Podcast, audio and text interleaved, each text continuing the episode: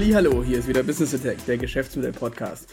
Und heute, heute sind wir einfach viel klüger als alle anderen und äh, wissen alles viel besser. Also wir sind eigentlich in unserer gewohnten Pose, denn äh, wir ähm, fragen uns und haben die Antwort darauf, warum das eigentlich hätte niemand ahnen können. Und äh, neunmal klug mit mir bis, äh, bin äh, nicht natürlich ich, sondern wir sind sozusagen 18 Mal klug ist der Jonas. Hallo Jonas. Hallo, äh, schönen guten Tag und das Wetter ist herrlich draußen und äh, das Wetter ist auch herrlich in der Geschäftsmodellwelt, weil ähm, wir ahnen es schon. Genau, wir, ja, wir, wir wissen es ja schon. Wir, wir sind ja nicht, wir, wir sind ja praktisch Zaungäste von draußen, schauen wir auf die Welt und äh, wissen einfach alles besser. Das ist ja die bekanntermaßen äh, die beste, die beste Position, die man haben kann. Wir sind sozusagen die BundestrainerInnen äh, Deutschlands, nur im Geschäftsmodell-Kontext.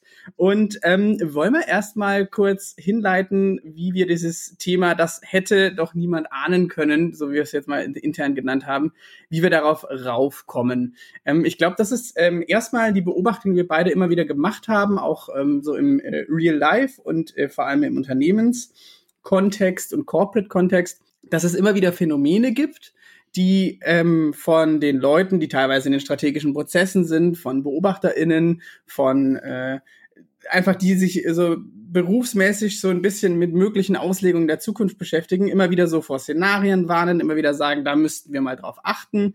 Und ähm, das äh, müssten wir äh, unbedingt äh, im Blick behalten, weil wenn das, äh, wenn Szenario XY eintritt, dann haben wir ein Problem.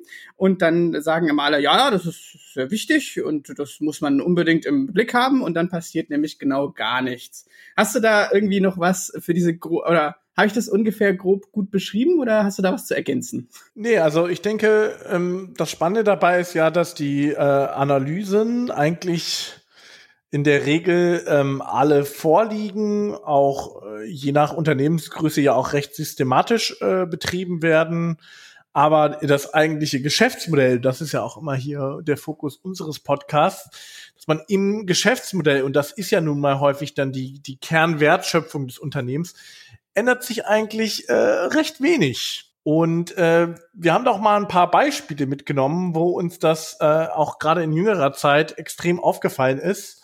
Und ähm, vielleicht fangen wir mal mit einem Hardware-Thema an, ähm, was aber auch ein starkes Logistikanteil hat und wo wir auch in diesem Podcast schon drüber gesprochen haben. Ja, genau. Das kommt den Leuten wahrscheinlich mittlerweile auch fast zu den Ohren raus. Aber es ist halt auch ein Thema, was es so, glaube ich, in der Form noch nicht gab. Ist auch ein Thema, was irgendwie auch viele Analystinnen und so weiter einfach immer wieder äh, beschworen haben. Wir haben nämlich eine veritable Halbleiterkrise, die sich irgendwie auch nicht von Zauberhand ähm, auflöst, sondern aktuell immer wieder ähm, mehr YouTube-Videos und Analysen und sonst was rauskommen, dass diese ganze Krise immer noch länger andauert. Was natürlich bei einem im Endeffekt Duopol an Chipslieferanten oder halt einem sehr begrenzten Umfang von Technologieunternehmen, die diese Chips herstellen können, ähm, einfach äh, irgendwo auch in der Natur der Sache liegt. Und das ist halt im Endeffekt genau das Problem. Da wurde mit Sicherheit überall immer darauf hingewiesen, dass man äh, vielleicht mal auch so strategische Reserven für Chips ähm, anlegen sollte. Und wir reden hier ähm, zum Beispiel, wenn wir jetzt über die deutsche Automobilindustrie reden, reden oder allgemein die weltweite Automobilindustrie mittlerweile, da reden wir jetzt nicht über die High-End-Chips, über die immer geredet werden in Grafikkarten oder in Mining-Prozessoren oder halt in den aktuellen Computern, sondern da geht's eigentlich eher um, sag ich mal, sehr ausgereifte Designs, die halt funktionieren, die nicht super schnell sind, aber die einfach sehr bewährt sind und die aber so das Backbone für alle elektronischen Geräte sind. Von einem Auto äh, bis mittlerweile hin zu Kühlschränken oder irgendwelchen, sag ich mal, ähm, ja, irgendwelchen peripheren Geräten, wo man gar nicht mehr denkt, dass da überhaupt ein Chip drin ist. Und genau die werden jetzt knapp und deswegen werden ja zum Beispiel äh, teilweise einfach Autofertigungsstraßen ähm, niedergelegt. Und eine der Punkte, die einfach da immer wieder ähm, gesagt werden muss, wir sind vor allem in der Fertigungsindustrie beziehungsweise Automobilindustrie dann einfach in einer Just-in-Time-Produktion. Da wird mit sehr wenig Vorratshaltung gearbeitet. Und ich glaube, das wäre so unser erstes Beispiel. Was hast du denn da dazu noch zu ergänzen? Naja, zum einen, dass es ähm, die Halbleiterindustrie in sich natürlich auch äh, einerseits ein, ich sag mal, eine, eine trägere, träge Industrie ist. Das heißt, selbst wenn du jetzt heute merkst, es gibt einen äh, Chipmangel, dann kannst du den morgen nicht abstellen, weil es durchaus sehr viel Kompetenz, Know-how und auch, ähm, ich sag mal, Entwicklungszeit braucht, um äh, auch in anderen Ländern oder auch, äh, ich sag mal, im, im globalen Chipmarkt ähm, Alternativen aufzubauen. Das heißt, das ist eigentlich ein klassisches Foresight-Thema, ein klassisches Thema, wo du in der strategischen Lieferantenentwicklung dir angucken musst, aha, wir haben hier irgendwie nur ein oder zwei Lieferanten, äh, wenn da mal was ähm, schief geht oder ähm, wenn dort sozusagen auch neue Wettbewerber ins Spiel kommen. Ähm, die globale Automobilindustrie macht ungefähr sieben Prozent an der kompletten Halbleiterindustrie aus. Das heißt, ähm, es gibt natürlich auch ganz viele andere sozusagen Wettbewerber um das Gut dieser mhm. Chips, ja, auch welche ja, Wettbewerberinnen, genau, die natürlich auch viel stärker ähm, ähm, ja teilweise auch noch eine wesentlich größere Marktmacht haben, einfach aufgrund äh, des Volumens. Und ähm, darauf, ich sag mal, kann man sich vorbereiten. Ja, man kann sich natürlich nicht darauf vorbereiten, wenn die Krise eingetreten ist, dann kann man sozusagen nur noch Schadensbegrenzung betreiben. Und ähm, aber ähm, man kann sich darauf vorbereiten, indem man sozusagen das vorab macht. Und da ist ja jetzt die Frage, weil das geht ja wirklich an den Kern eines Geschäftsmodells, wenn ich zum Beispiel als äh, Premium-Automobilhersteller plötzlich keine Autos mehr äh, herstellen kann. Also mehr Kern des Geschäftsmodells geht ja eigentlich kaum. Mhm. Ähm, und da ist natürlich die Frage, warum da trotzdem ähm, nichts passiert ist oder ähm, auch nichts ähm, sozusagen auch vielleicht auch für die Zukunft antizipiert, ähm, auch dort ähm, nicht unbedingt etwas passieren wird. Und das ist sozusagen jetzt die Diskussion, auf der man vielleicht jetzt fürs erste Beispiel drauf aufsetzen kann. Genau, auf jeden Fall. Also ich glaube, das Wichtige ist auch nochmal darauf hinzuweisen, dass sich da auch so ein bisschen der perfekte Sturm einfach gebildet hat. Also du hattest einerseits mit der Corona Krise, die weltweit einfach alles betrifft, wo dann äh, im Endeffekt davon ausgegangen wurde, dass man weniger Chips braucht, weil die Leute weniger kaufen. Das Gegenteil ist eingetreten. Die Fehlplanungen und im Endeffekt, wie du ge genau richtig gesagt hast, in dem Markt geht's halt wirklich, da wird zwei, drei, vier Jahre vorher bestellt, die Kontingente, weil die Fabs, also da, wo diese Chips hergestellt werden, die müssen ausgelastet werden. Also das ist ein hochkomplizierter Prozess und das ändert man eben nicht schnell. Das war so der Stürmchen Nummer eins und dann, äh, das haben, hat man jetzt irgendwie schon wieder vergessen, war auch noch der Suezkanal einfach für eine gewisse Zeit gesperrt, weil sich einfach ein Schiff dort ähm, festgesetzt hatte. Und das eben auch noch so äh, einfach die globalen Logistikketten durcheinander geworfen hat. Und was eben auch noch ein Punkt ist, dass du gerade ein Problem hast mit der Containerverteilung weltweit, weil die sind ja immer so ein stetiger Warenkreislauf. Es wird meistens nach, sage ich mal, in den asiatischen Raum werden leere Container gebracht, die wieder vollgemacht werden, die dann in den Westen gefahren werden und so weiter. Sehr vereinfacht jetzt alles und äh, kein Anspruch auf Vollständigkeit, aber durch die Corona-Krise ist eben genau das auch wieder durcheinander geraten, weil dann die äh, westlichen Länder teilweise im Lockdown waren und runtergefahren waren, während die ähm, asiatischen Ländern im Großteil einen besseren Job in der Pandemie-Eindämmung gemacht haben und da die Wirtschaft wieder gebrummt hat und so weiter und so fort. Also da kommen ganz viele äh, Fakten miteinander in Berührung und ich glaube, ähm, dass das halt einfach zeigt, wie komplex das alles ist, aber das halt äh, dann eigentlich diese, da, also da kollidieren so, ähm, glaube ich, ähm, organisationelle Antwortschemata miteinander, wie man auf Komplexität reagiert, weil ganz viel wurde halt darauf reagiert, jetzt sehr meta gesprochen, aber indem ich mehr Komplexität praktisch hinzufüge indem ich zum Beispiel sowas wie eine Just-in-Time-Produktion einführe, was einfach, wenn es funktioniert, eine super Sache ist, weil ich wenig Lagerungskosten habe, weil ich einfach alles immer genau dann da vorliegen habe, wenn ich es brauche, um im Endeffekt mein finales Geschäftsmodell zu realisieren, was aber halt super krisenanfällig ist. Und genau da ist es dann, wenn ich aus einer Geschäftsmodellperspektive praktisch denke. Da muss ich dann genau kosten, wie priorisiere ich eigentlich die, die Kosten, die eventuell entstehen, versus die ähm, praktisch Sicherheit, die ich in einem Geschäftsmodell praktisch realisieren kann, indem ich zum Beispiel trotzdem Notreserven einbaue und so weiter, Pufferungskapazitäten. Ich glaube, das ist so eine ganz interessante Perspektive auf das Ganze. Jetzt kann ich natürlich sozusagen als äh, strategische Lieferantenplanerin nicht unbedingt äh, den Perfect Storm planen. Ja, das ist das ist schon schwierig, weil man ja sozusagen immer seine Präferenzabwägung hat und wahrscheinlich dort zu dem jetzt zu dem damaligen Zeitpunkt äh, ähm, gesagt wird, ja, okay, wir haben hier ein, Problem. Ich meine, das ist ja auch bei Duopool sind ja auch per se auch immer ein Problem in der Lieferkette, weil falls irgendjemand ausfällt, äh, dann gibt es ein Problem. Ähm, was ich ähm, in, in dem Punkt ganz interessant finde, ist, ähm, dass ähm, wie jetzt sozusagen die Unternehmen dann ähm, strategisch darauf reagieren, auch was ihr Geschäftsmodell anbelangt. Also ich glaube, eines, was man jetzt schon äh, beobachten kann, und das, das finde ich persönlich spannend, ist, dass ähm, viel mehr Unternehmen jetzt ähm, das Ganze auch stärker wieder vertikal bei sich integrieren wollen. Das heißt, sie wollen wesentlich stärker, äh, wesentlich, also gerade für diese Komponenten, äh, einen wesentlich stärkeren Einfluss jetzt in Zukunft auf die Lieferkette auch nehmen, weil sie es eben gesehen haben. Und ähm, ich glaube, dass das ganze Thema ähm, Einkaufsgemeinschaften und Co., was es in der Vergangenheit schon gab zwischen Wettbewerberinnen, ja, das wird wahrscheinlich auch noch wieder stärker werden, weil man sozusagen jetzt nicht sagt, es kämpft jetzt irgendwie äh, VW gegen Daimler, sondern die Automobilindustrie muss sich strategische Ressourcen sichern versus einer komplett anderen Branche. Mhm. Und ähm, da finde ich persönlich das ähm, finde ich persönlich interessant aus, wenn ich das aus einer Geschäftsmodellperspektive sehe, ist, dass man ähm, die Bewertungsmaßstäbe, die man sonst so klassisch hat, ich glaube, die muss man dringend jetzt anpassen.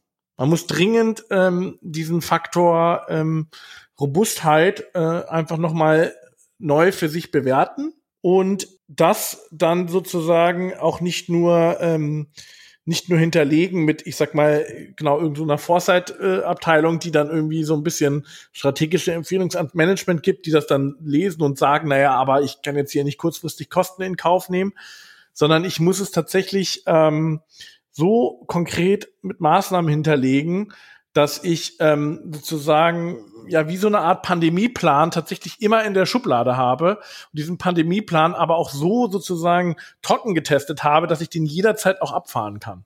Ja, nee, finde ich einen ganz wichtigen Punkt. Also ich glaube, da sind wichtige Dinge drin, die du angesprochen hast. Also ich glaube, interessant vor allem für die deutsche Automobilindustrie oder so ist halt diese Erfahrung, dass sie halt echt nicht an erster Stelle stehen in dem ganzen, wo werden sie priorisiert, weil sie halt in Summe nicht so viel ähm, äh, ausmachen von der Menge her, aber halt auch von den, äh, sag ich mal, Chips, die sie brauchen. Da sind jetzt nicht die super krassen Margen drauf, sind halt praktisch so auch Massenprodukte in dem Markt. Allerdings quasi äh, versus man kann jetzt nicht einfach mal so eine Fab hochziehen. Also Fab sind diese Herstellungsorte für die Chips, weil das einfach, das hatten wir auch schon öfter, es ist einfach absolutes High High-Tech im Sinne des Wortes. Und das kann man eben nicht mal so schnell hochziehen. Also einerseits wirken sie jetzt natürlich überall auf die Politik ein und zum Beispiel die EU hat es jetzt auch als und die USA und eigentlich alle Staaten haben das jetzt auf einmal als strategische Ressource so ein bisschen begriffen. Das heißt, es wird wahrscheinlich regional verteiltere Fertigung geben. Und andererseits ist es halt genau, glaube ich, muss Risiko für Unterbrechung von Lieferketten viel, viel ernster genommen werden. Vor allem, wenn wir, da kommen wir später auch noch drauf, an ähm, einen, Klim einen Planeten denken, der dem Klimawandel unterworfen ist, wo einfach so sehr, sehr viel mehr Störfaktoren ähm, einfach in Zukunft auftreten werden. Und das fängt ja damit an, dass Taiwan zum Beispiel, wo eigentlich wirklich ein Großteil der Chips weltweit hergestellt werden und das eins der wichtigsten oder das wichtigste Land für die Fertigung ist, die haben eine riesen Wasserkrise und die brauchen viel Wasser. Also wenn auf einmal da diese Wasserkrise anhält, dann könnte das sich weiter ausweiten und so weiter. Und ich glaube, das ist nochmal das ganz Wichtige, dass man halt Kosten, die eventuell anfallen für Vorratshaltung, dass man die ganz neu bewerten muss in, äh, damit ich mein Kerngeschäftsmodell weiterhin überhaupt ähm, betreiben kann. Weil wenn kritische Komponenten, und das ist ja im Endeffekt genau die Definition von, was sind die wirklich kritischen Komponenten in meinem ganzen Herstellungsprozess, wenn ich was produzierendes, wenn ich ein produzierendes Gewerbe bin. Was sind diese kritischen Komponenten? Wie kann ich die möglichst, äh, sage ich mal, gut mir sichern? Und wie kann ich die zum Beispiel, also es geht viel eher die strategische ähm, Diskussion wird, glaube ich, wegkommen von wie viel Just-in-Time können wir machen versus wie viel ähm, Termin, also wie viel Tage ähm, Lieferungsausfall implementieren wir in unseren ganzen Prozess? Sind es ein Monat, wo ich, ist es zwei Monate? Also wie viel Risiko lasse ich dazu? Und ich glaube, das ist das ganz Wichtige, dass man da wegkommt hin von, das kostet mich was, sondern es gibt mir Sicherheit für mein Kerngeschäftsmodell.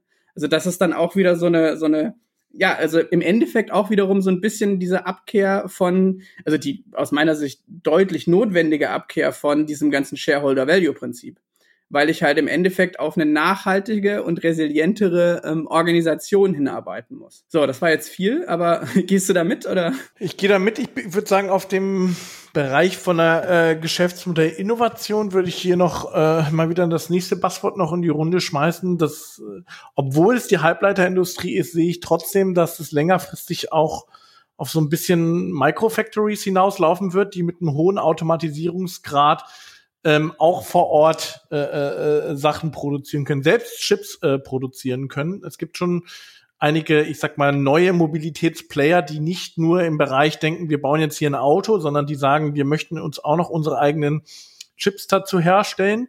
Das geht natürlich, sage ich mal, äh, wirklich nur mit einem maximal hohen wegen Reinraum und Co. wirklich nur mit einem absoluten ähm, Automatisierungsgrad, weil du bekommst auch die Leute teilweise nicht. Du kriegst vielleicht ein, zwei Chips-Spezialisten, aber nicht tausend Chips-Spezialisten oder so. Das ist, genau, das ist unrealistisch, ja, äh, das zu bekommen. Und äh, das finde ich vielleicht auch nochmal ganz interessant, dass dieses ganze Thema, ähm, wie manage ich Lieferketten, vielleicht auch nochmal dadurch nochmal einen äh, Schwung bekommt.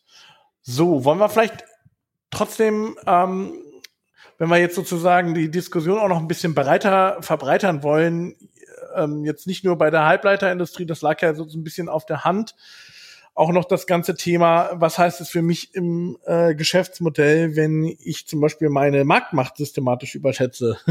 ja, genau, das ist ein guter ähm, Punkt. Das ist ja genau die Diskussion, in die wir jetzt auch die letzte, in letzter Zeit ziemlich viel hatten. Also mit den ganzen ähm, App Stores von Apple, von Google, von Sony, von Microsoft und so weiter, wie viel Share da abgegeben werden soll und ähm, eben auch das ist jetzt praktisch das Beispiel, an dem wir diese ganze digitale Sphäre so ein bisschen diskutieren können. Nämlich, ähm, genau, wie gehe ich denn damit um, wenn ich eigentlich eine Marktmacht habe, aber die ähm, absehbarerweise in irgendeiner Form reguliert werden wird oder halt in irgendeiner Form da ähm, was beschnitten werden muss, weil ähm, sich auch gezeigt hat, dass so Monopole oder marktbeherrschende Stellungen nicht so cool sind für den Wettbewerb und allgemein die Innovationskraft. Und da wurde jetzt zum Beispiel, ähm, ja hier 18.05., wurde ähm, entschieden vom Bundesgerichtshof, dass Booking.com, also ich hole mir ähm, eine Unterkunft, in äh, welcher Form auch immer, im Endeffekt die Bestpreisklausel nicht mehr benutzen darf. Und die äh, lag im Endeffekt fest. Ähm, dass der günstigste Zimmerpreis immer auch auf Booking.com angegeben sein muss, womit halt verhindert werden sollte, aus Booking.com Sicht, dass ich ähm, mir anschaue, wo die Preise sind und die Leute dann nicht über den eigene, die eigene Plattform sich das Ganze buchen, sondern einfach in dem Hotel anrufen und sich das dann holen und im Endeffekt das Hotel dann nicht die, den Share zahlen muss. Und äh, das war eigentlich so ein, oh, also das war eigentlich von mir gesehen eigentlich völlig klar, dass das, diese Klausel fallen muss, weil sie halt sehr wettbewerbsverzerrend ist. Aber äh, die Frage oder wo wir uns jetzt entlanghangeln können, weil diesen, diesen Fall, das eigentlich etwas klar wettbewerbsverzerrend ist und irgendwie halt einfach aus der Historie raus so gewachsen ist, den gibt's halt öfter in der ganzen ähm, digitalen Sphäre. Und ähm, wie sollte man denn daraus eigentlich oder wie sollte man daran diskutieren, wenn eigentlich relativ klar ist, dass ich reguliert werde? Das war so der, die Aufhängermeldung dafür. Ja, ich denke, was man erstmal diskutieren kann, ist aus einer Geschäftsmodellperspektive, ähm, ist mein Wertversprechen so gut, äh, dass es auch ohne äh, so eine Klausel funktioniert oder eben nicht. Ja? Also wenn ich jetzt drüber nachdenke, ähm, ist ja sicherlich was sowas, was so eine Buchungsplattform bietet, aber das ist auch eines der wenigen Dinge, die, die überhaupt bieten, ist sicherlich eine Transparenz ja, über das Angebot, was ich natürlich, wenn ich jetzt auf eine eigene Hotelseite gehe, das nicht klassisch habe. Was sie natürlich auch bieten, ist so, ich sag mal, eine gewisse Preistransparenz auch über unterschiedliche Angebote und wahrscheinlich dann auch, ich sag mal, von der, von der UX, also von der ganzen Buchungsexperience, dass das halt immer ähnlich ist oder immer gleich ist. Ähm, was natürlich, wenn ich jetzt ähm, das sozusagen lokal nur ähm, aufsetze, natürlich nicht unbedingt der Fall ist. So, ähm, das war es aber im Wesentlichen auch schon. Ja, das heißt, ich sehe jetzt auch nicht, warum jetzt diese diese, diese Meta-Plattformen, wenn ich jetzt nur als reines Geschäftsmodell habe, ich bin so eine Meta-Plattform, dann muss meine Meta-Plattform schon verdammt gut sein, ähm, da, dass ich sozusagen das dauerhaft nutzen kann. Anderer Schnack natürlich bei äh, Apple, ne? wenn ich natürlich irgendwie ähm, quasi per se auf dem Telefon äh, die, die äh, Marktmacht habe, weil mein System in sich geschlossen ist, äh, dann kann ich natürlich sämtliche äh, Preise diktieren, weil ich ja, ähm, wie gesagt, da, da eigentlich ja schon in einer, in, in einer Mo Monopolstellung, zumindest für meine eigenen äh, Geräte bin. So. Und was ich dann ganz interessant finde, ist ja die Frage, ähm, wenn ich dann auch so ein Unternehmen bin, ähm, schaffe ich es, mein Geschäftsmodell so anzupassen, dass es immer noch attraktiv für die Leute zu kommen, ohne sie sozusagen in so ein äh, zu, zu äh, ich sag mal zu zu so etwas zu zwingen, ja? Und und wie anpassungsfähig äh, bin ich dann in dem Kontext? Und da glaube ich, ähm, ist es auch so, dass ähm, ähm, eigentlich konnten alle diese Player das ahnen, dass es irgendwann kommt. So. Und da würde ich sagen, da äh, ist man natürlich in so einem Bereich, das hatte ich auch schon im, im Vorgespräch, wo ich sage, ich glaube, die Unternehmen versuchen das halt zum, bis zum letzten Euro noch auszupressen, bis der Regulierer halt um die Ecke kommt. Jetzt wäre natürlich die Frage, ähm, ist es sinnvoll, sich als Unternehmen schon frühzeitig darauf einzustellen? Ähm, wenn ich doch weiß, dass sich die Regulierung irgendwann hart kommt, dann muss ich halt ein bisschen was für Anwälte ausgeben, aber das war's dann auch.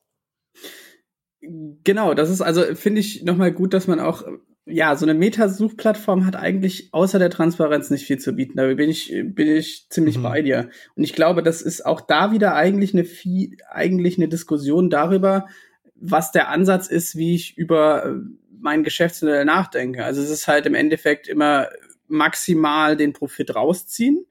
Oder, und ich glaube, da sollte es hingehen eigentlich, dass ich versuche, das Ganze möglichst nachhaltig zu machen, was in Summe wahrscheinlich dann sogar auch mehr Revenue bringt, so. Und das ist halt genau die Frage, weil ich meine, sowas wie eine Bestpreisklausel, das ist halt offensichtlich, dass das irgendwann gekippt wird. Und äh, mein, also warum, und ich, beziehungsweise ich glaube, die Reise muss dahin gehen, dass viel, also beziehungsweise wird dahin gehen, weil irgendwann mal der erste wirklich große Regulierungsfall kommen wird. Ob es jetzt Amazon ist, ob es äh, Google, Facebook, whatever ist. Irgendwann wird es mal so eine richtige Hammerentscheidung geben, wie damals mit Microsoft. Und genau da, ab dann wird auf einmal äh, geht dann die Diskussion los. Ja, wie gehen wir denn jetzt damit um? Und eigentlich müsste man doch, und das ist jetzt meine persönliche These, die kann ich jetzt nicht, ähm, sage ich mal, in irgendeiner Form verifizieren, aber eigentlich müsste doch vor allem ein Unternehmen mit, sage ich mal, Plattformmarkt macht, weil darum geht's ja im Endeffekt, doch viel eher vorher proaktiv mit Aufsichtsbehörden zusammenarbeiten, um zu schauen, wie können wir das denn jetzt hinbekommen, weil nur dann kann ich mich ja in eine Position manövrieren, wo ich dann trotzdem das Beste für mich rausholen kann. Und kann, kann ja noch Einfluss nehmen, weil wenn, äh, sag ich mal, so Organisationen oder halt Beamtenapparate oder Beamtinnenapparate, wie auch immer, ne, die sind ja auch, äh, da gibt's ja sowas wie Goodwill. Also man kann ja erstmal sagen, hey, finden wir gut, mit denen arbeiten wir ja zusammen, oder man ist die ganze Zeit in irgendwie einem, in irgendeinem ähm, Rechtsstreit und äh, behagt sich da. Ich meine, Organisationen sind auch nur Menschen. Und irgendwann wird dann halt gesagt, nee, die lassen wir jetzt nicht vom Wickel. Und da gehen wir jetzt bis in die letzte Instanz und sind dann eher hart. Und genau das ist halt, glaube ich, genau da, wo die eigentlich spannende Diskussion ist. Also wie können wie können digitale Plattformunternehmen denn versuchen, jetzt, ich meine jetzt so Sachen wie Lobbying und so weiter mal ausgenommen, aber vor allem, wie kann man mit Aufsichtsbehörden zusammenarbeiten?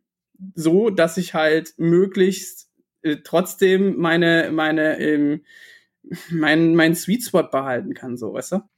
Also ich denke, es gibt es ja schon durchaus, dass Unternehmen, zumindest die werden auch die Pläne alle in der Schublade haben, sich proaktiv aufzuspalten ich glaube, dass das gibt es auch schon. Da ist halt immer die Frage, wann findest du den Punkt, äh, äh wo es dann auch tatsächlich notwendig ist, ja. Und ich glaube auch da, wenn ich eine gewisse Unternehmensgröße äh, erreicht habe, dann mache ich das wahrscheinlich tendenziell zu spät.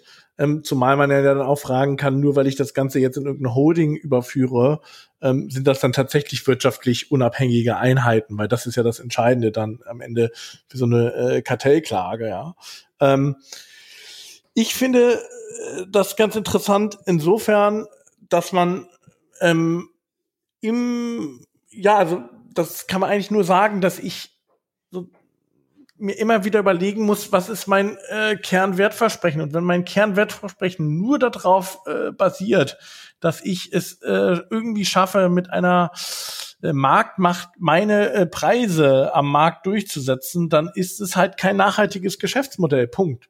Und wenn dann die äh, und wenn ich dann, äh, da muss ich mir halt schon frühzeitig Gedanken machen, was kann ich noch äh, für, für Mehrwerte liefern, damit die Leute das halt äh, trotzdem nutzen. Ja, es ist ja mitnichten so, dass ähm, auf jeden Markt immer nur derjenige gewinnt, der am günstigsten anbietet. Ja. Ja, das, das ist ja, das ist ja de facto nicht so. Es gibt ja genügend Beispiele, wo sich äh, Angebote durchsetzen, die nicht immer nur das günstigste Angebot sind. So und ähm, das, das, das persönlich interessant. Jetzt zu deinem Aspekt, wie arbeite ich mit dem Regulierer oder mit den Regulierungsbehörden zusammen? Ähm, da ähm, muss man natürlich gucken, man möchte natürlich auch bis zum gewissen Grad nicht, dass es äh, miteinander verquickt ist. Das habe ich also, auch nicht gemeint. Da gibt's also, ich bin ich bin ein absoluter also, Freund von, der, von scharfen und wachen Regulierungsbehörden. Also das nicht, aber man kann ja zumindest äh, zusammenarbeiten, aber das ist, setzt für mich voraus, dass ich da auf jeden Fall sehr unabhängige und sehr selbstbewusste Regulierungsbehörden habe, weil äh, ansonsten ist es zum Scheitern verurteilt. Dann kommt sowas wie in Irland raus mit der äh, nicht vorhandenen Durchsetzung von Datenschutzrichtlinien. Also was, was ich da ganz äh, interessant finde, ist, ähm, dass man da vielleicht auch irgendwie so ein bisschen wegkommt von dieser Einzelunternehmensebene, sondern sich einfach fragt sozusagen, welche Geschäftsmodelle möchten wir als Gesellschaft akzeptieren und welche nicht. Mhm. Und ähm, wenn halt sozusagen Geschäftsmodelle nur darauf basieren, ähm, in irgendeiner Form über wie auch immer einen exklusiven Zugang zu Kunden und, und deren Daten einfach ausschließlich das Geld zu verdienen und das uns als Gesellschaft aber ähm, quasi eher, eher einen Malus als Nutzen bringt, ja, dann ähm, würde ich sagen, müssen die Regeln oder die Regeln, die die Regulierer dann auch gehalten äh, formulieren, dann halt so allgemein gehalten werden, dass sie, äh, dass sie da einfach, dass man einfach klar eine Erwartungshaltung als Gesellschaft formuliert, äh, was möchte man und was möchte man nicht. Und, und, und da sehe ich quasi noch die größte Leerstelle, weil das halt immer sehr, ich sag mal, allgemein formuliert wird, aber nie, äh, noch nie auf so eine Ebene, wo man wirklich äh, dann auch als Unternehmen weiß, wie man da wie man dazu handeln kann. Weil ich glaube dann, wenn man das tatsächlich als Gesellschaft glasklar formuliert, dann passen sich Unternehmen auch an. Also da mhm. bin ich felsenfest von überzeugt, dass es dann clevere äh, Unternehmerinnen gibt, die sich dann da, die sich dann daran anpassen und die auch da auch sozusagen in diesem Bereich dann wieder äh, gute Geschäftsmodelle finden. Und das wäre sozusagen mein, mein proaktives äh, Thema, dass ähm, gerade wenn ich so viel Kapital jetzt auf der Bank rumliegen hätte, wie das faktisch bei allen äh, Digitalunternehmen der Fall ist, ähm, dass ich mir heute äh, quasi schon darüber Gedanken mache, wie kann ich ein gesellschaftlich konformes Geschäftsmodell in irgendeiner Form aufbauen. Nee, das ist ein ganz wichtiger Hinweis. Also ich bin da auch komplett bei dir. Ich meine, das setzt ja auch voraus, dass du eine, sage ich mal, digital kompetente Politik im Endeffekt hast, weil Regulierungsbehörden können ja auch nur Recht mhm. umsetzen, was wiederum von demokratisch legitimierten ähm, Stellen praktisch in irgendeiner Form vorgelegt wird. Also das ist natürlich die Voraussetzung, weil wenn die Politik halt Quark macht, dann kann äh, die ähm, Regulierungsbehörde noch so äh, scharf sein und so kompetent sein, wie sie halt. In, in, einer idealen Welt sein können, wenn sie können halt auch nur Recht umsetzen. Das ist ja auch gut, weil ansonsten wären sie ja auch wieder irgendwie so lonely Players so. Darum geht's nicht. Aber genau das ist halt, ähm, man müsste das viel eher in den Vordergrund ähm, ja schicken, weil ich meine, warum genau, also warum kann man solche Plattformen nicht von staatlicher Seite her machen, wenn es wirklich nur eine Vergleichsplattform ist? Also solche Sachen. Vielleicht ist es auch äh, da, also ich meine, das ist jetzt ein bisschen abseits von der Geschäftsmodellbrille, aber warum kann man nicht gewisse ähm, Geschäftsmodelle auch sozusagen, sage ich jetzt mal, sozialisieren und im Endeffekt ein Equal Level Player Field bereitstellen, einfach von staatlicher Seite? Also warum, warum nicht sowas? Und ich meine, wäre wär vielleicht auch eine ganz nette Seite, weil dann kann ich halt einfach. Ja, da bin ich vielleicht ein bisschen liberaler unterwegs als du. Also, das sehe ich noch nicht. Ich sehe tatsächlich, also da bin ich tatsächlich eher ein bisschen liberaler eingestellt und sage, ähm, also wenn die Rahmenbedingungen da glasklar gesetzt sind, dann finde ich das auch nicht schlimm, wenn jemand damit Geld verdient. Ähm, außer natürlich sind Allgemeingüter. Ja, ist die Frage halt, ob dieses Transparenz äh, über Preise von Hotelzimmern tatsächlich ein Allgemeingut ist. Also irgendwo muss man die Grenze ja auch ziehen. Ja, ich würde also sowas wie Preistransparenz könnte ich mir schon gut vorstellen als ähm, ähm, als äh, Allgemeingut. Also es ist ja, es geht ja jetzt nicht darum, dass man damit dann Geld macht und so weiter, aber wenn man einfach eine Plattform bereitstellt, wo man im mhm. Endeffekt jegliche Dienstleistung irgendwie sich anmelden kann, im Endeffekt wie es Handelsregister und so weiter und da halt gewisse Dienstleistungen plus Preise machen kann, das Ganze Open Source stellt mit komplett offenen APIs, so dass jeder dann wieder was draus machen kann, fände ich jetzt keine äh, unrealistische oder schlechte Entscheidung. Also selbstverständlich, das ist, das setzt ja voraus, dass alles komplett öffentlich ist, damit halt eben kein Geschäft damit machen kann, aber dass man immer zumindest immer eine freie, äh, also zumindest immer was Besseres draus bauen kann oder dann setzt sich halt eine Open Source Community hin und baut das komplette Ding für, für Umme und es wird halt nur genutzt, so, weißt du? Also das ist, da sind wir aber fast eher schon wieder im Open Data Bereich so. Und dann kommen wir jetzt auch von unserer ursprünglichen Podcast-Frage so ein bisschen weg. ja, also da ähm, Open Source Communities in, in allen Ehren, ähm, da hat man ja auch in der Vergangenheit vielfach gesehen, dass diese Projekte ähm, dann auch immer nur so ein bisschen funktionieren. Ähm, ich meine, Wikipedia oder so ist jetzt mal das immer das strahlende Beisp Gegenbeispiel. Aber es gab halt auch genügend Beispiele, wo es halt dann eben nicht funktioniert hat. Mhm. Ähm, ob, da bin ich noch nicht so, da da bin ich jetzt noch nicht so von überzeugt, äh, dass man sozusagen wirtschaftliches Handeln äh, komplett Open Source machen will, weil wenn ich mich für irgendein Hotel entscheide, wo ich grundsätzlich erstmal jederzeit die Möglichkeit habe, jedes Hotel anzurufen, zu kontaktieren, was weiß ich, wenn jemand dafür eine äh, Plattform bereitstellt das jetzt unbedingt Open Source machen muss, weiß ich nicht. Also da sehe da sehe ich tatsächlich eher gerade noch andere äh, öffentliche Güter, die man, also Stichwort Meinungsbildung und Co., ja. äh, wo ich da noch einen wesentlich höheren äh, Handlungsbedarf sehe, jetzt als ausgerechnet in, in dem Bereich Preistransparenz von Hotelzimmern, aber. Okay. Nee, nee das, das ist ja jetzt ähm, nur ein Beispiel. Also ich würde da auch einfach nur, das will ich jetzt nicht so verstanden wissen, als dass ich jetzt hier dafür eintrete, weil da gibt's einfach noch Sachen, die äh, man auf jeden Fall vorher irgendwie ähm, komplett transparent und für alle BürgerInnen äh, einfach einsehbar machen sollte. Da bin ich komplett bei dir. Aber ich glaube, viel wichtiger ist, dass man auch mal über solche Sachen nachdenkt. Das ist einfach ein, das ist einfach ein, ein Pfeil im Köcher von, äh, von genau Regulierung wird. Dass ich halt eben auch sowas einfach relativ offen und halt aber halt bereitstelle erstmal. Und ich bin auch bei dir, Open Source ist keine, ist kein Allheilmittel für irgendwas.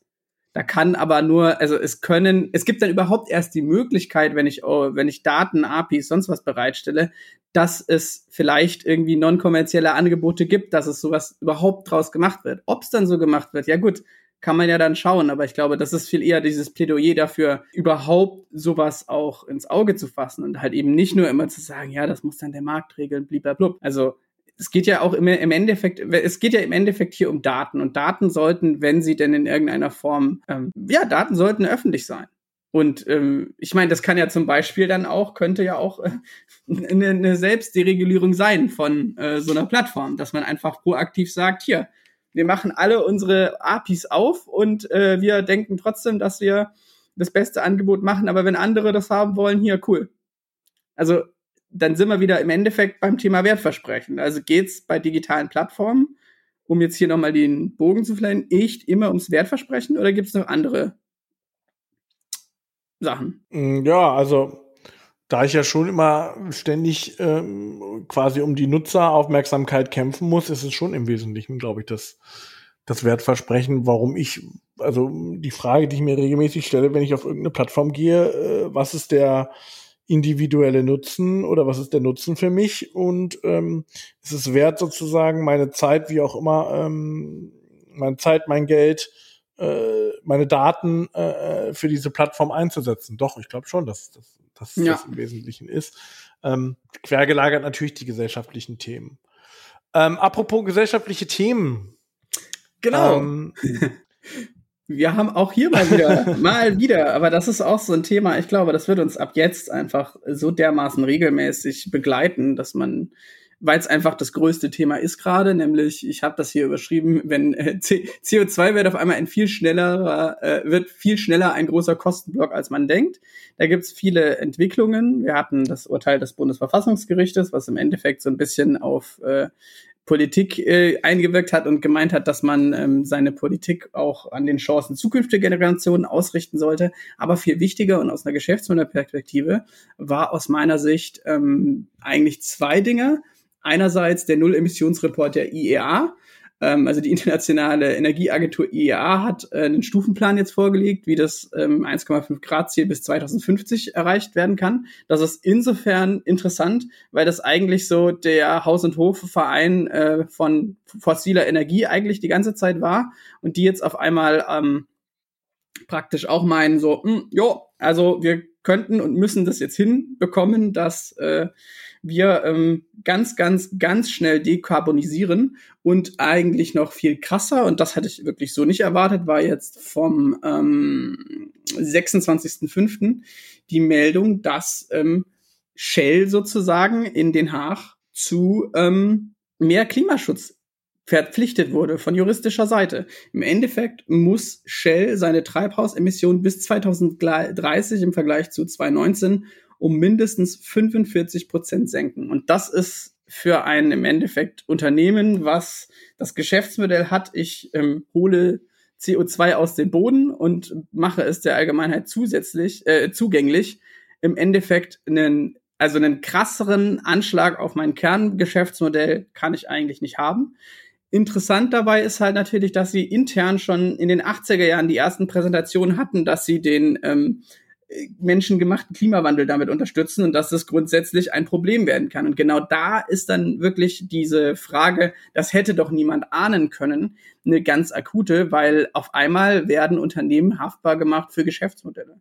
Und ich glaube, dieses ganze CO2-Thema oder das, was damit einhergeht, das ist super interessant. Ähm, da stellt sich dann die Frage, vor allem aus einer Geschäftsmodellperspektive, wie, wie gehe ich denn mit sowas um? Also wenn ich sozusagen ein fossiles Geschäftsmodell habe und wie, wenn jetzt sowas immer näher kommt, weil das hat ja vor allem damit zu tun, an das Signaling an die Aktionäre und Aktionärinnen, dass im Endeffekt fossile Energie immer mehr zu so einer tanked Investion wird. Also dass es einfach totes Kapital wird. Und ich glaube, das ist super interessant als Thema. Genau, also das hat natürlich potenziell, also ich sag mal, für Hochenergieverbrauch, für Hochenergieverbrauchsunternehmen extrem relevant, ja, weil also jeder, der äh, jedes Unternehmen, ähm, was sage ich mal, einen relevanten Impact hat auf das, äh, wir, ne, auf den äh, CO2-Verbrauch, das wird ähm, jetzt wahrscheinlich zumindest mit ähnlichen äh, Klagen beziehungsweise mit ähnlichen, sag ich mal, Auswirkungen auf das Geschäftsmodell mit zu tun haben.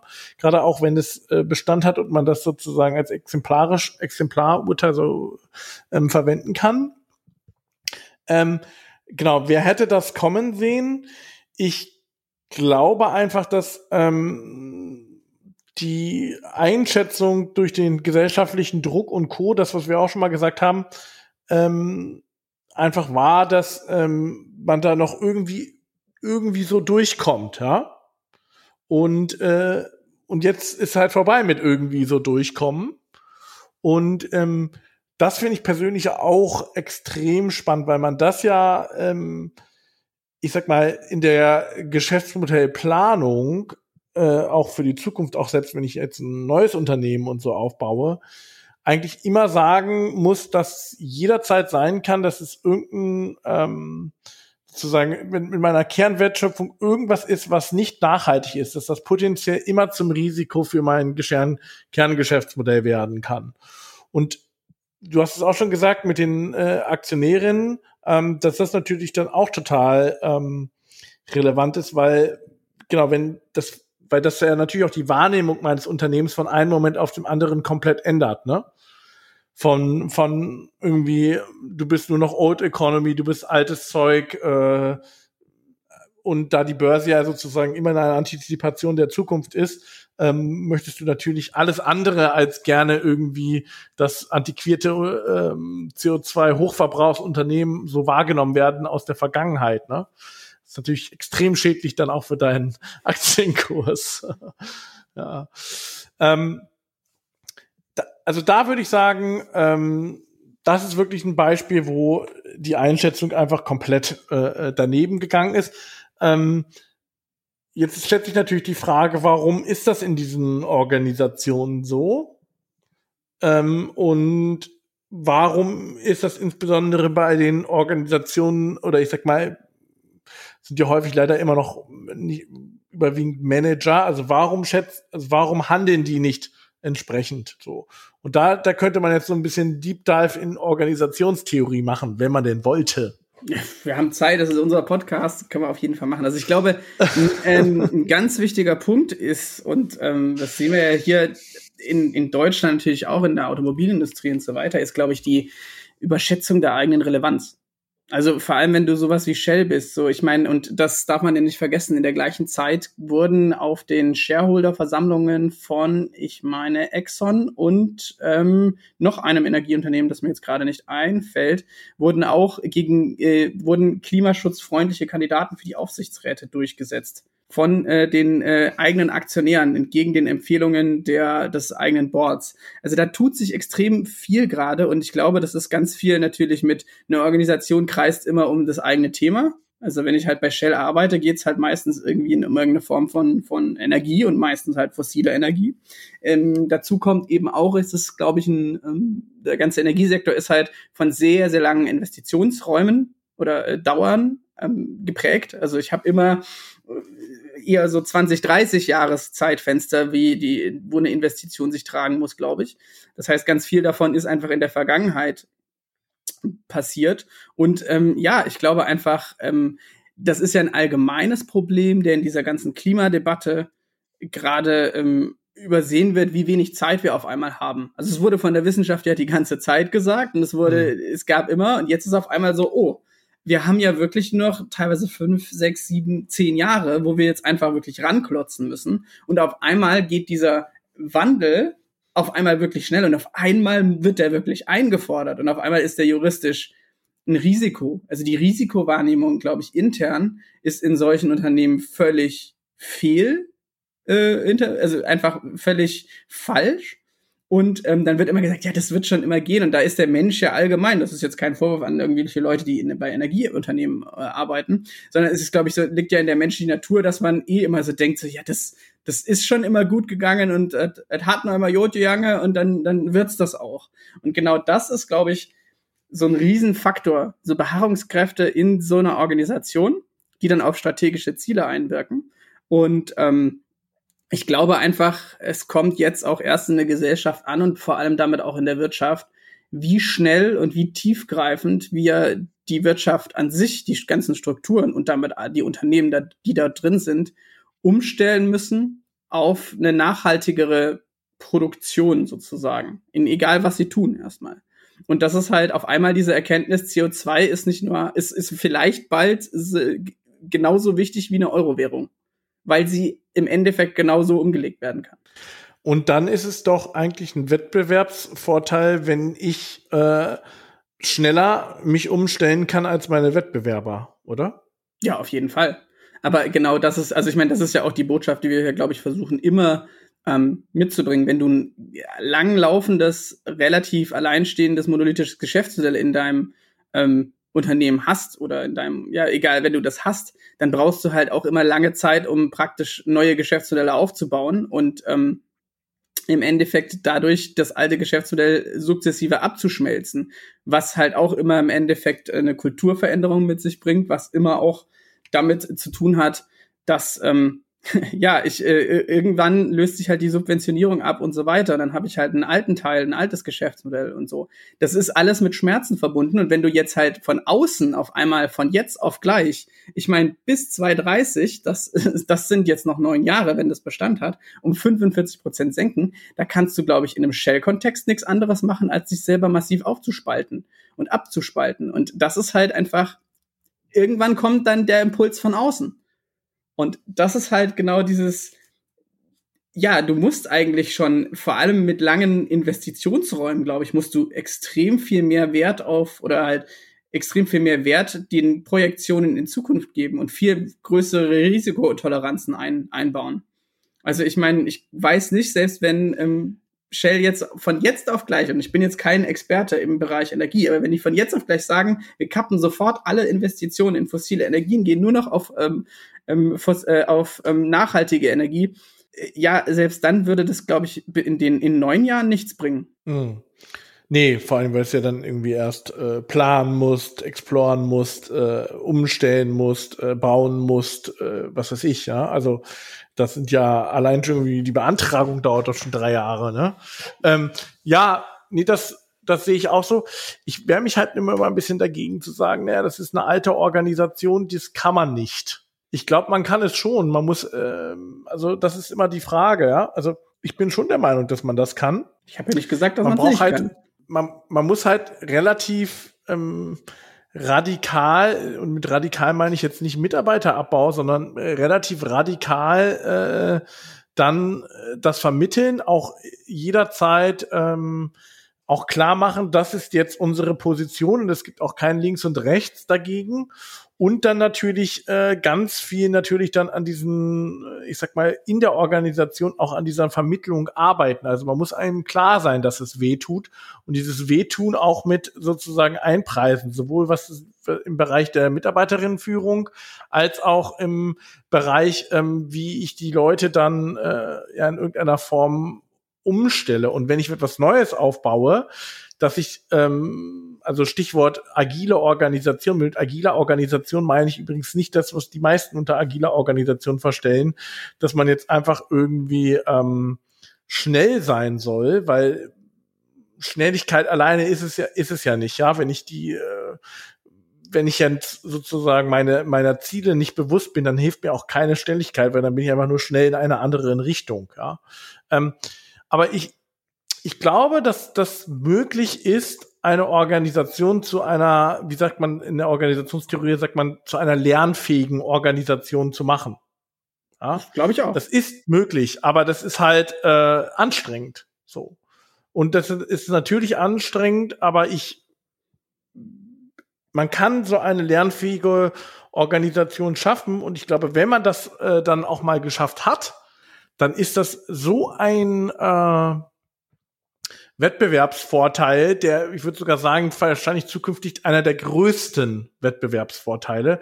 Weil wenn, wenn wir doch, was wir immer wieder sagen, ist, du äh, die ganzen ähm, sozusagen zukünftigen Entwicklungen sich immer schneller entwickeln, dann ist das ja wohl der, der Kernfaktor. Und da kann nicht nur der Kernfaktor äh, äh, Umsatz sein, sondern das kann wirklich dann, muss dann tatsächlich auch der Kernfaktor sein, wie schnell kann ich auf Veränderungen reagieren. Und sowas kann man übrigens auch messen. Ne? Ja. Also ähm, ich kann messen und sagen, ähm, wie schnell schafft es ähm, Shell jetzt auf Windparks oder sowas umzustellen. Also auch das geht. Ja?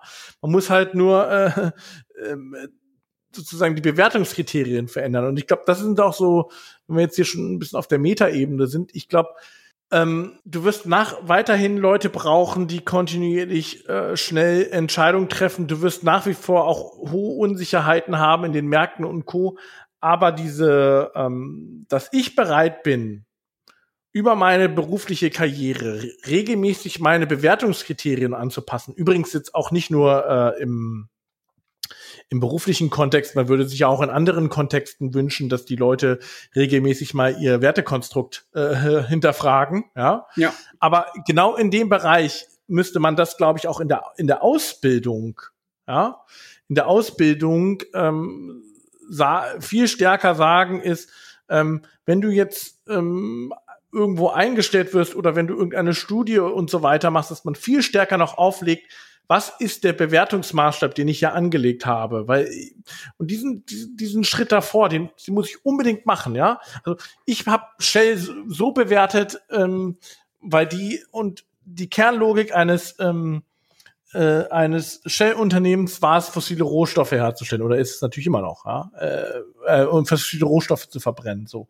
Und ähm, wenn ich wenn ich das weiß und das aber nicht der Bewertungsmaßstab eines erfolgreichen Shells in der Zukunft sein soll. Da muss ich das in jeder Entscheidung mit einfließen lassen. Und ich glaube, das ist die einzige Möglichkeit, äh, das zu tun. Ähm, und da sind wir natürlich dann auch in, in dem Bereich, ähm, dass man das irgendwie natürlich äh, dann diese Transparenz braucht. So und und, und das ist es, glaube ich, wo was was ich äh, sagen würde, da muss es hingehen, dass man dass man sich über diese diesen Schritt, nach was bewertest du? Das merkt man ja auch, finde ich auch im privaten Bereich in ganz vielen Diskussionen, ne, auch in, in, Partnerschaften und Co., dass man häufig nicht mal unbedingt unterschiedlicher Meinung ist. Man, nur der eine kommt von dem äh, Bewertungsmaßstab und der andere kommt von dem Bewertungsmaßstab und dann diskutiert man quasi so dran vorbei. Und als Unternehmen genauso, ja. Und ich denke, äh, ähm, das ist die Aufgabe, dass dass man das äh, hinbekommt. Und äh, da freue ich mich natürlich jetzt auf dein Ko Konzept, Sebastian, wie man das in Organisationen reinbringt. Ja, natürlich habe ich mir das schon vollumfänglich überlegt. Nee, natürlich nicht. Aber ich meine, das ist ja im Endeffekt auch die Botschaft, die wir auch immer wieder haben und immer wieder. Es geht im Endeffekt um der Faktor der Nachhaltigkeit wird in Geschäftsmodellen einfach ansteigen. Und Nachhaltigkeit ist jetzt nicht in so einem äh, ähm, ba baumumarmender Mensch gemeint und äh, man ist irgendwie esoterisch. Nee, das wird jetzt absoluter Hard Fact in der in, de, in der ganzen Businesswelt, weil Nachhaltigkeit halt vor allem daran bemisst werden wird, wie viel CO2 ich am Schluss ausstoße. Und das, glaube ich, genau, dass dieser Bewertungsmaßstab sich viel, viel schneller ändert, als man jemals dachte. Das ist, glaube ich, gerade der, der dahinterliegende Treiber auf einmal, der ganz viele Leute überrascht. Und ähm, dass eine Änderung des Geschäftsmodells, eine Anpassung des Geschäftsmodells, und das muss ja immer nicht nur heißen, ich ähm, ändere mal radikal mein Geschäftsmodell und werde jetzt eine digitale Plattform. Das wird Shell in keiner Form schaffen. Aber es ging halt in dem Fall, wenn Shell ihr Geschäftsmodell transformiert, geht es halt weg. Wir müssen weiterhin Energie herstellen, die darf aber halt nur noch aus regenerativen Energien äh, kommen. So, und das ist aber allein das ist ja schon, wenn nur das meine Änderung im Geschäftsmodell ist, dann ist es trotzdem eine komplette Transformation des Unternehmens. Und dann sind wir wieder genau bei den Punkten, die du gesagt hast. Hm. Das geht halt nur, wenn ich Zeit habe, wenn ich, ähm, sage ich mal, äh, Sprache etabliert hat, wo äh, in solchen Megakonstrukten einfach jeder Mitarbeiterin, jede Mitarbeitende, jede Mitarbeiterin einfach einfach verstanden hat, was was gemeint ist. Dann muss ich Sprache etablieren, dann muss ich Kommunikation etablieren, dann muss ich einfach neue Metriken etablieren. Dann geht's, das geht ja um, äh, wie bewerte ich Abteilungen, wie bewerte ich Performance und so weiter. Das geht halt ganz, ganz, ganz schlecht, wenn auf einmal von außen das sozusagen ähm, verordnet wird, weil dann bin ich eh wieder im, im Panikmodus und alle versuchen so ihre eigene Haut zu retten und äh, dann ist sozusagen ähm, ja einfach Kuddelmuddel vorprogrammiert. Und ich glaube, das ist viel eher diese, die Botschaft ist, wenn man solche wirklich absolut naheliegenden und mit an Sicherheit grenzender Wahrscheinlichkeit eintretenden Phänomene hat, wie der Klimawandel, weil der wird kommen. Und wir müssen jetzt gucken, dass wir unter den zwei Grad irgendwie bleiben. Wenn ich sowas habe, dann muss ich sowas wirklich, diese felsenfesten Makrotrends, nenne ich es jetzt mal, die muss ich einfach einarbeiten schon sehr frühzeitig. Und da muss ich unbedingt gucken, wie ich diese Sachen implementiere. Und ich glaube, darum geht's. Und das ist halt, das ist dann wiederum komplett, das, das trifft extrem viele Unternehmen in ihrem Kern. Weil das ganz viele Wertschöpfungsvariablen, die ich internalisiert habe, die gelebt werden in einem Unternehmen, auf einmal auf den Kopf stelle. Weil dann kann es zum Beispiel ähm, auf einmal Unternehmensteile geben, die massivst viele Verluste machen, aber dafür verantwortlich sind, dass ich extrem viel CO2 einspare und dass das dann völlig in Ordnung ist. Solche Sachen. Also dann, dass sich genau diese Cost-Center-Logik völlig auflöst und so weiter. Aber das passiert ja nicht von jetzt auf gleich. Und ich glaube, da sind wir auch wieder bei so einem ähm, ähm, einer Botschaft, die man immer wieder äh, in, in alle Köpfe versuchen muss zu hämmern, ist, dass Geschäftsmodelländerungen Zeit brauchen, um vor allem die kleinsten Entitäten, was Mitarbeitende sind, daran zu gewöhnen, dass sich da was ändert. So. Und äh, das wäre jetzt so meine, meine, mein Plädoyer gewesen. Ja, und äh, ich denke, da hilft es im ersten Schritt, äh, ohne jetzt hier zu sehr in die Eigenwerbung zu gehen, überhaupt erstmal zu verstehen, was ist denn meine Wertschöpfung hier? Ja, genau.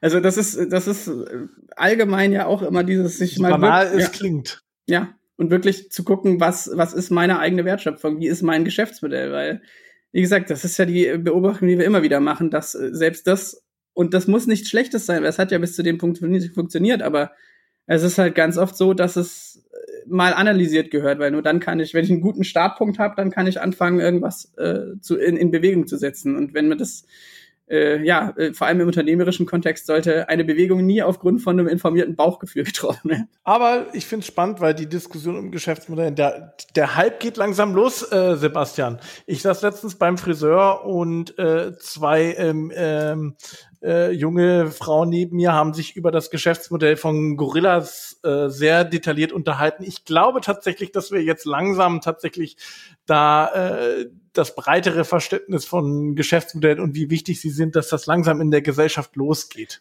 Wir sind da, praktisch, wir sind, also wir sollten unser Geschäftsmodell darauf setzen, dass wir die zukünftigen Star-Influencer sind. genau. Gut, an dieser Stelle. Wie immer, falls ihr Kritik, Fragen. Wir freuen uns.